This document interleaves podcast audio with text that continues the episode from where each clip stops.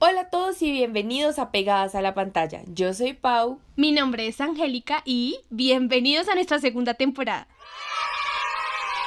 Estamos muy emocionadas y por eso vamos a empezar con pie derecho esta temporada, porque nuestro tema de hoy son las tramas más perturbadoras de las novelas. Como saben, en el corazón de Pegadas hay un espacio muy pero muy especial para las novelas. Pero tenemos que admitir que existen algunas historias que aunque nos mantienen al borde del asiento, con su drama, pueden categorizarse como muy problemáticas. Así es, pero tengo que aclarar que algunas de estas novelas son de mis favoritas. Entonces, por favor, Angélica, no les vayas a dar tan duro, porque si no vas a causar profundas heridas en mi corazón.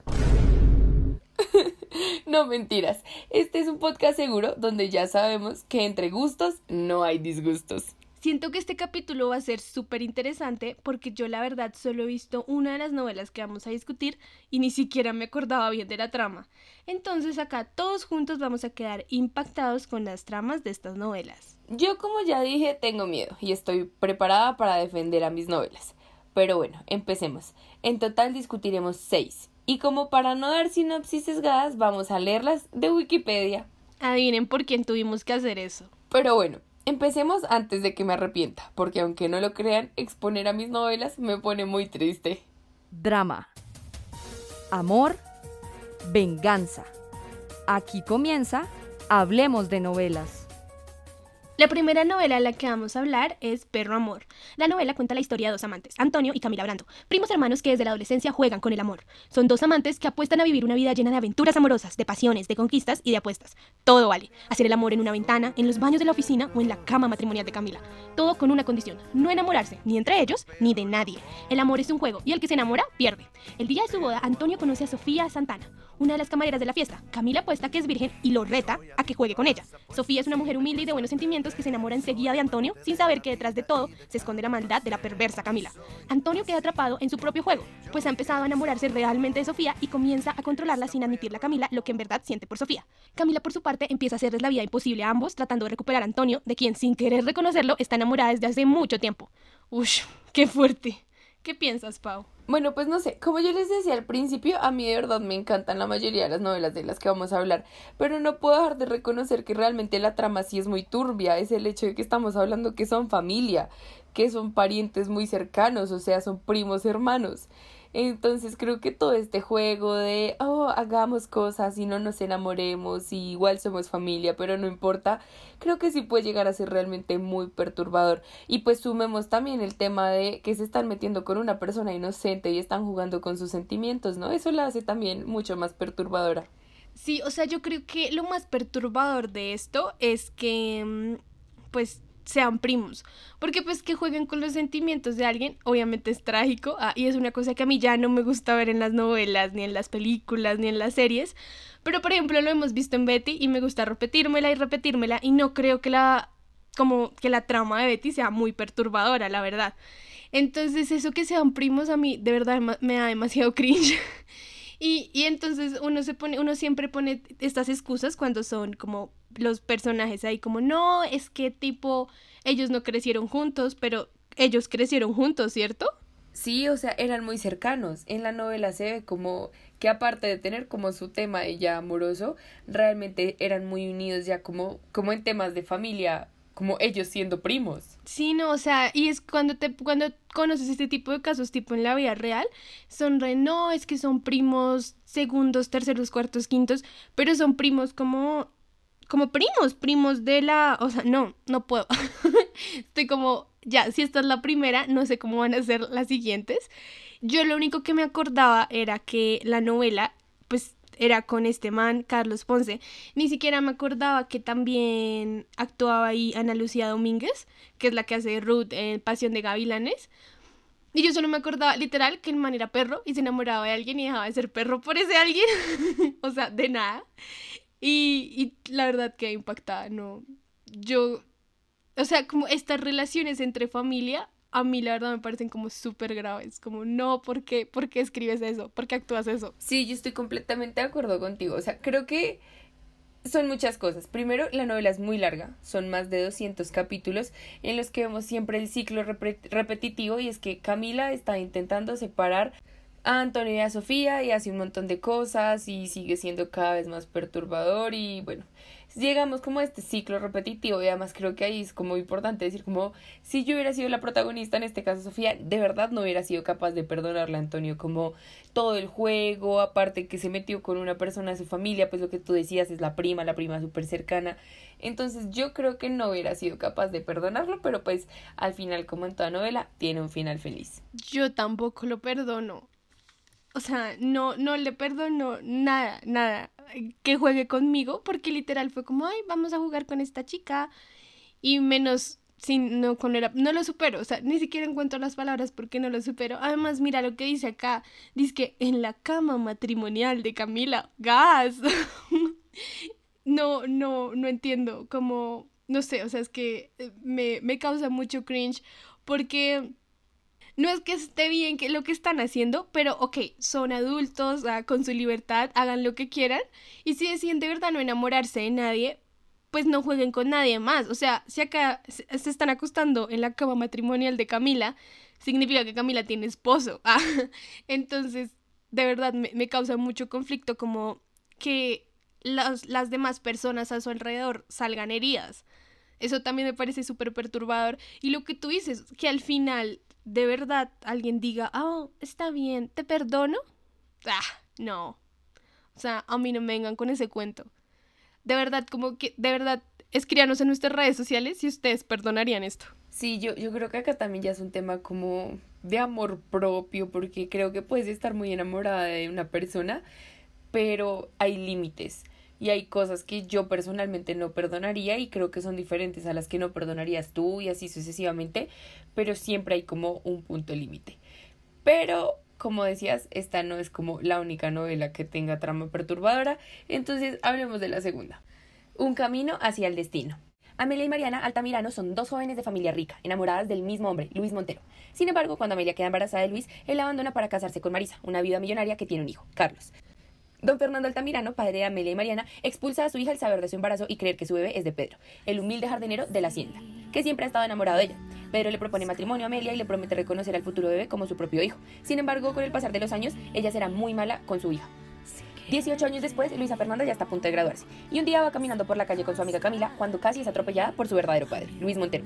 Aunque Luis no le cause ningún daño a Fernanda, Camila la mala aconseja para que interponga una demanda en contra de Luis y poder estafarlo para conseguir el dinero que ella necesita para su vestido de graduación. Cuando Fernanda llega al hospital por el supuesto accidente, el médico que la atiende resulta ser Carlos, el hijastro de Luis e hijo de Marisa.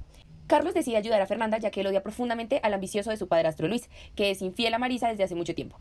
Y es así como Fernanda logra demostrar ante un juez que no fue un accidente y logra estafarlo.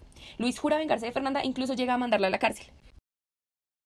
Sé que lo he repetido muchas veces, pero esta definitivamente es una de mis favoritas. Pero quiero saber tú qué piensas, Angélica.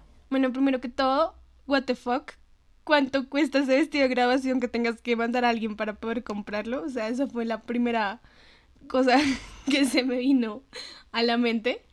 Y nada, súper turbio eso como que tú demandes a tu papá y luego tu papá te manda a la cárcel. O sea, aunque no lo sepas, es como súper qué y qué tienen en contra de las Camilas en el mundo los escritores. O sea, llevamos dos en que Camila es una tremenda. Bueno, sí, en su defensa quiero decir que no se sabía que eran padre e hija. Sí, no, o sea, es que vengarte así como de alguien ya de por sí malo, como ya de verdad desconfío del tal señor Luis.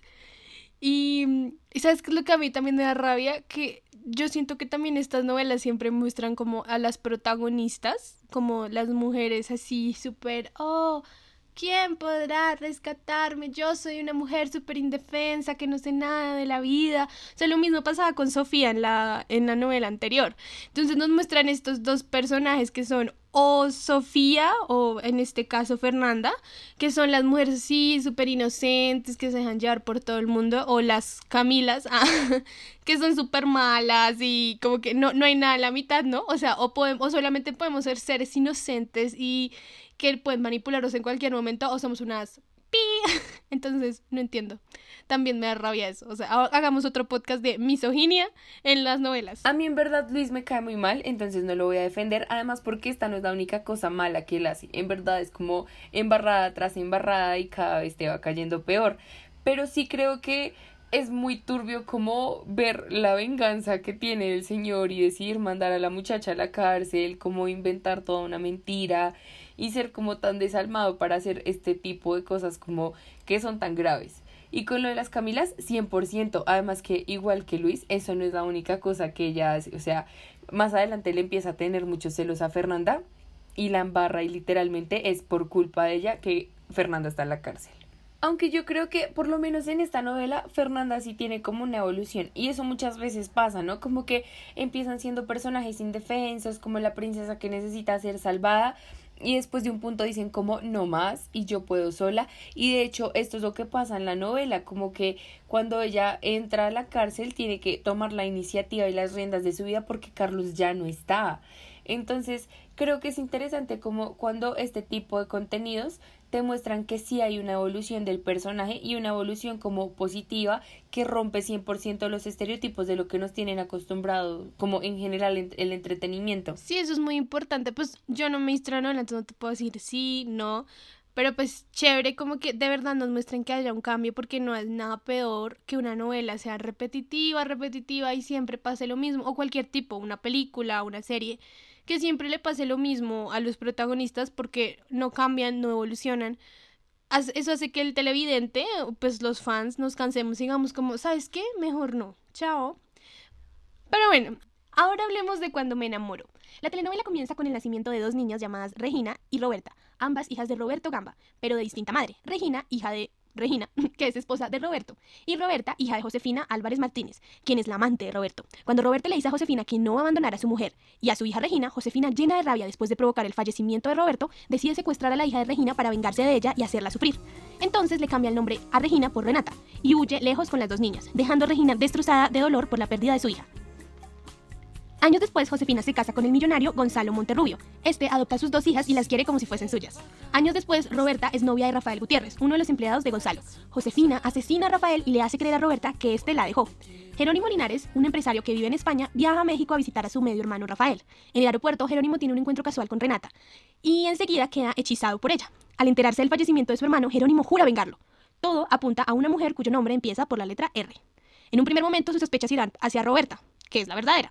Pero Josefina se las arregla para hacerle creer a Jerónimo que es su hermana, Renata. El destino le mostrará que estaba equivocado. Bueno, con este resumen tengo más preguntas que respuestas y además tenemos que decir que omitimos cosas y todo en, los, en todos los resúmenes porque pues la verdad eran un poco largos. Pero pues sí, o sea, sí veo la parte perturbadora, pero hay muchas cosas que no, no entiendo. Bueno, dime todas tus preguntas, que para eso estoy yo, para responderlas. Sí, no entiendo por qué la tal Josefina de la nada mata al pobre Rafael. O sea, se escucha que es un buen man. y además luego dice, el primer momento de sus sospechas irán hacia Roberta, que es la verdadera. Pero no dijeron que la que, la, que la mató fue Josefina, o sea, no entiendo nada.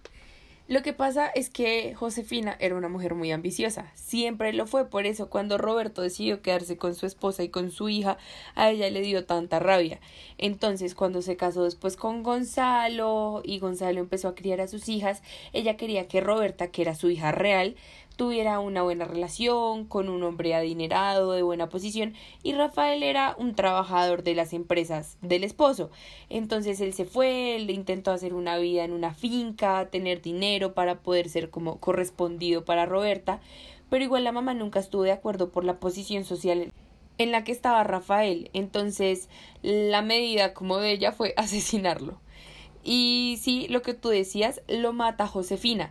Sin embargo, hay una carta que ella lleva falsificada para Rafael diciendo que supuestamente es de Roberta, que ya no lo quiere ver. Entonces, cuando Jerónimo encuentra la carta, él lo asocia a que Rafael se suicidó porque la bonita, que era Roberta, ya no quería estar con él. Ok, ok. Oye, no, sí, qué perturbador. O sea, empecemos con que raptan a una niña.